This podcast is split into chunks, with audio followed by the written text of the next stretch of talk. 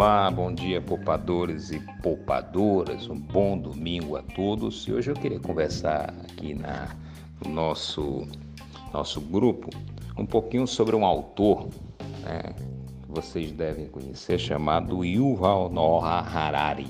Né? É um nome meio complexo, né?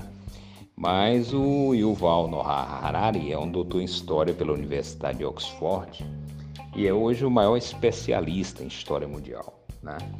É professor, inclusive, da Universidade Hebraica de Jerusalém. Né? Israelense, é bom que se diga, né? E ele, de fato, hoje é o maior best-seller internacional hoje no mundo editorial, autor de livros como A Breve História da Humanidade, que é o Sapiens, né? Ele tem também um livro chamado Homo Deus, e lições para o século XXI. É hoje a maior autoridade em futurismo, né? a ideia de, de, de uma visão histórica diferenciada. Né? Ele tem, de fato, um, é impressionante a capacidade dele de escrever, já tem livros aí publicados. É, só no Brasil vendeu milhões já de cópias de livros, né? Ele já escreveu aí para uma demanda muito grande de, de países que hoje acompanham né? É, o, o, o trabalho desse autor. Eu vou até bater uma foto aí depois para vocês ah, de um dos livros dele, eu tenho um dos três dele, mas de um deles para que vocês possam fazer uso e, e utilizem. E de fato o que eu queria discutir em relação a essa questão é mais precisamente no mundo dos investimentos, no mundo do trabalho, o que que o Noah Harari tem a nos ensinar. O que ele nos diz claramente é que há uma evolução tecnológica muito grande, né? chamada automação, algoritmo, né? a robótica, enfim, que esse domínio tecnológico ele tem uma supremacia maior nos países desenvolvidos, nos países de primeiro mundo. Enquanto os países periféricos sofrerão o revés de não ter a capacitação né, para acompanhar esse processo, essa evolução. E com isso tornarão-se reféns né, dessa sobrevivência dos países do primeiro mundo. É claro, reféns em seu prejuízo. Então ele, ele nos coloca muito claramente que a grande questão é que essa evolução faz com que haja mudanças em um pequeno espaço de tempo como coisas extraordinárias. Né? Um exemplo clássico nós tivemos agora na pandemia né, em que as pessoas foram monitoradas, né, é, onde estavam, os locais onde estava, para verificar o nível de, de afastamento social, né? E isso demonstra que a tecnologia ela é cada vez mais invasiva, né, mais profunda. E esse domínio da tecnologia por países de ponta, como a China e Estados Unidos, comprometem a segurança de toda a humanidade. Mas a questão que mais me chama a atenção nessa discussão que eu trago agora para o grupo é de fato quando ele nos coloca que nos próximos 5, 10, 15 anos, milhões e milhões de empregos serão estraçalhados. Né?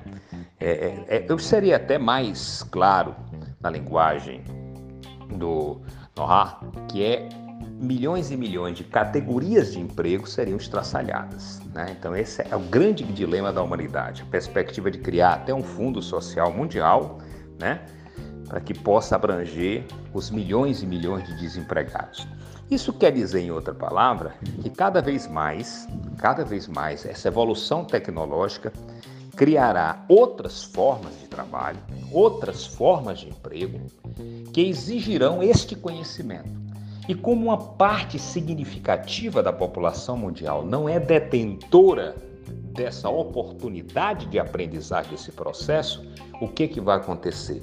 Uma massa disforme de desempregados. E isso tem um alcance planetário, profundamente planetário. Tendo sua repercussão maior, é óbvio, naqueles países menos tecnologicamente avançados. Né? Então, é de fato a grande questão. E um outro ponto que ele coloca é que nos próximos 10, 15 anos nós não sabemos se as competências que nós estamos desenvolvendo hoje, estudando hoje, poderão ser aplicadas, ou se novas competências devem surgir, porque não se sabe quais desses empregos no futuro sobreviverão. porque surgirão outros modos operantes, outras formas de empregabilidade. Gente, então diante disso, desse cenário que parece um tanto desconhecido quanto assustador, como nós devemos nos colocar?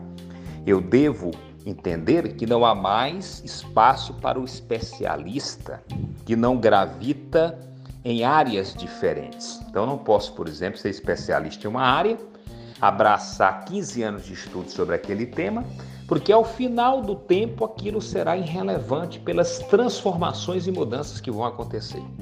Então, isso vai exigir de nós uma capacidade de resiliência de percepção de mundo, de transformação, de inovação, de ressignificação, que é uma coisa assustadora. Isso vai exigir da né, educação uma transformação muito grande para desenvolver essas competências, porque eu não posso mais ensinar meu filho de 7 anos uma atividade que quando ele chegar aos 18, 19, ela não vai mais existir.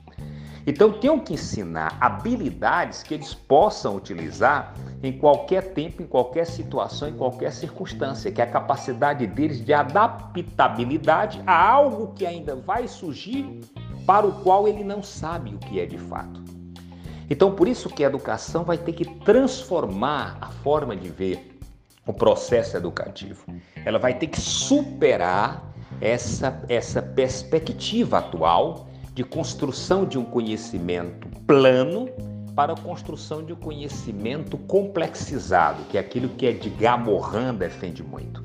Então, por isso que a, a, a contribuição do Noah Hari para nós é exatamente chamar a atenção para essa necessidade dessa revolução desse processo de uma construção de uma educação 4.0, onde você vai ter o fazer fazendo, né, o learn by doing, onde você vai aprendendo e fazendo, onde você vai construindo, saindo daquela ideia da coisa posta, do, do, do funil, onde você é um depositário dessas informações. E aí, gente, para não se alongar tanto, eu deveria dizer a vocês uma outra observação que aí é fundamental. Essa nossa capacidade de aprender e desaprender. Porque se você não tiver a capacidade de desaprender, você vai ter muita dificuldade de sobreviver. Porque você está cercado de dogmatismo, de coisas que você acha que eram práticas que sempre deram certo no seu negócio, na sua vida profissional, no seu trabalho. E de repente você dogmatizou ali, petrificou. E se você não tiver a capacidade de desaprender aquilo e reaprender, você vai perder o bonde da história você não vai conseguir mais se adequar aos novos tempos. Então, resiliência hoje, essa capacidade de adaptabilidade, de ressignificar, é um ponto fundamental. Você vai ter que ter uma visão não única, mas uma visão holística das coisas, uma visão mais inteira, mais completa, para você sobreviver neste novo mundo que nós não sabemos como será e quais as atividades que serão de fato sobreviventes. Então, para isso, esse desenvolvimento de determinadas competências, como competências socioemocionais, que são fundamentais, como a adaptabilidade, a capacidade de viver com a diferença, ser resiliente, aprender coisas novas. Quem hoje não souber mexer no computador está fadado absolutamente ao desemprego crônico. Quem não se abrir para entender novas categorias de percepção do mundo, de compreensão do mundo, vai se autodestruir. E isso é para todos, é para você que é um universitário que está começando sua vida, é para você que é um empresário que tem sua atividade comercial, é para você que é alguém que está há muitos anos né, naquele mesmo trabalho, naquela mesma atividade, que se você não ressignificar, você terá a, a desempregabilidade crônica, que é aquilo que o Yuhal né, vai nos dizer né, de forma muito clara e chama a atenção dos países de terceiro mundo para essa, essa discussão. Então, para sobreviver hoje no mercado de trabalho, tanto na qualidade como autônomo, como na qualidade de empregado, como na qualidade de empresário, você tem que se abrir a uma visão diferente, a uma reeducação daquilo que você aprendeu uma renovação de tudo aquilo. Você tem que se abrir para as novas tecnologias, conhecer essas novas tecnologias, conhecer novas línguas, começar a reaprender áreas que você simplesmente nem de longe dela se aproximava e começar a criar intimidade com elas, com a internet das coisas, com as tecnologias, né? enfim, é essa necessidade de renovação que vai te dar as condições de enfrentar os próximos 5, 10, 15 anos com essa evolução extraordinária e você vai estar preparado para as situações que vão ser criadas e as situações que vão ser extintas como processo natural dentro dessa concepção. Por isso, daí eu vou dar apenas um toque de um dos livros dele, né? E dizer para vocês que o mais importante nesse momento é em qualquer idade que você esteja, em qualquer situação que você esteja, não aceite a zona de conforto. Crie possibilidades, crie oportunidades. Mas isso depende de estudo, de dedicação, é, de disciplina, porque os horizontes se abrem quando você busca o conhecimento. Um bom domingo a todos, um abraço e até o próximo.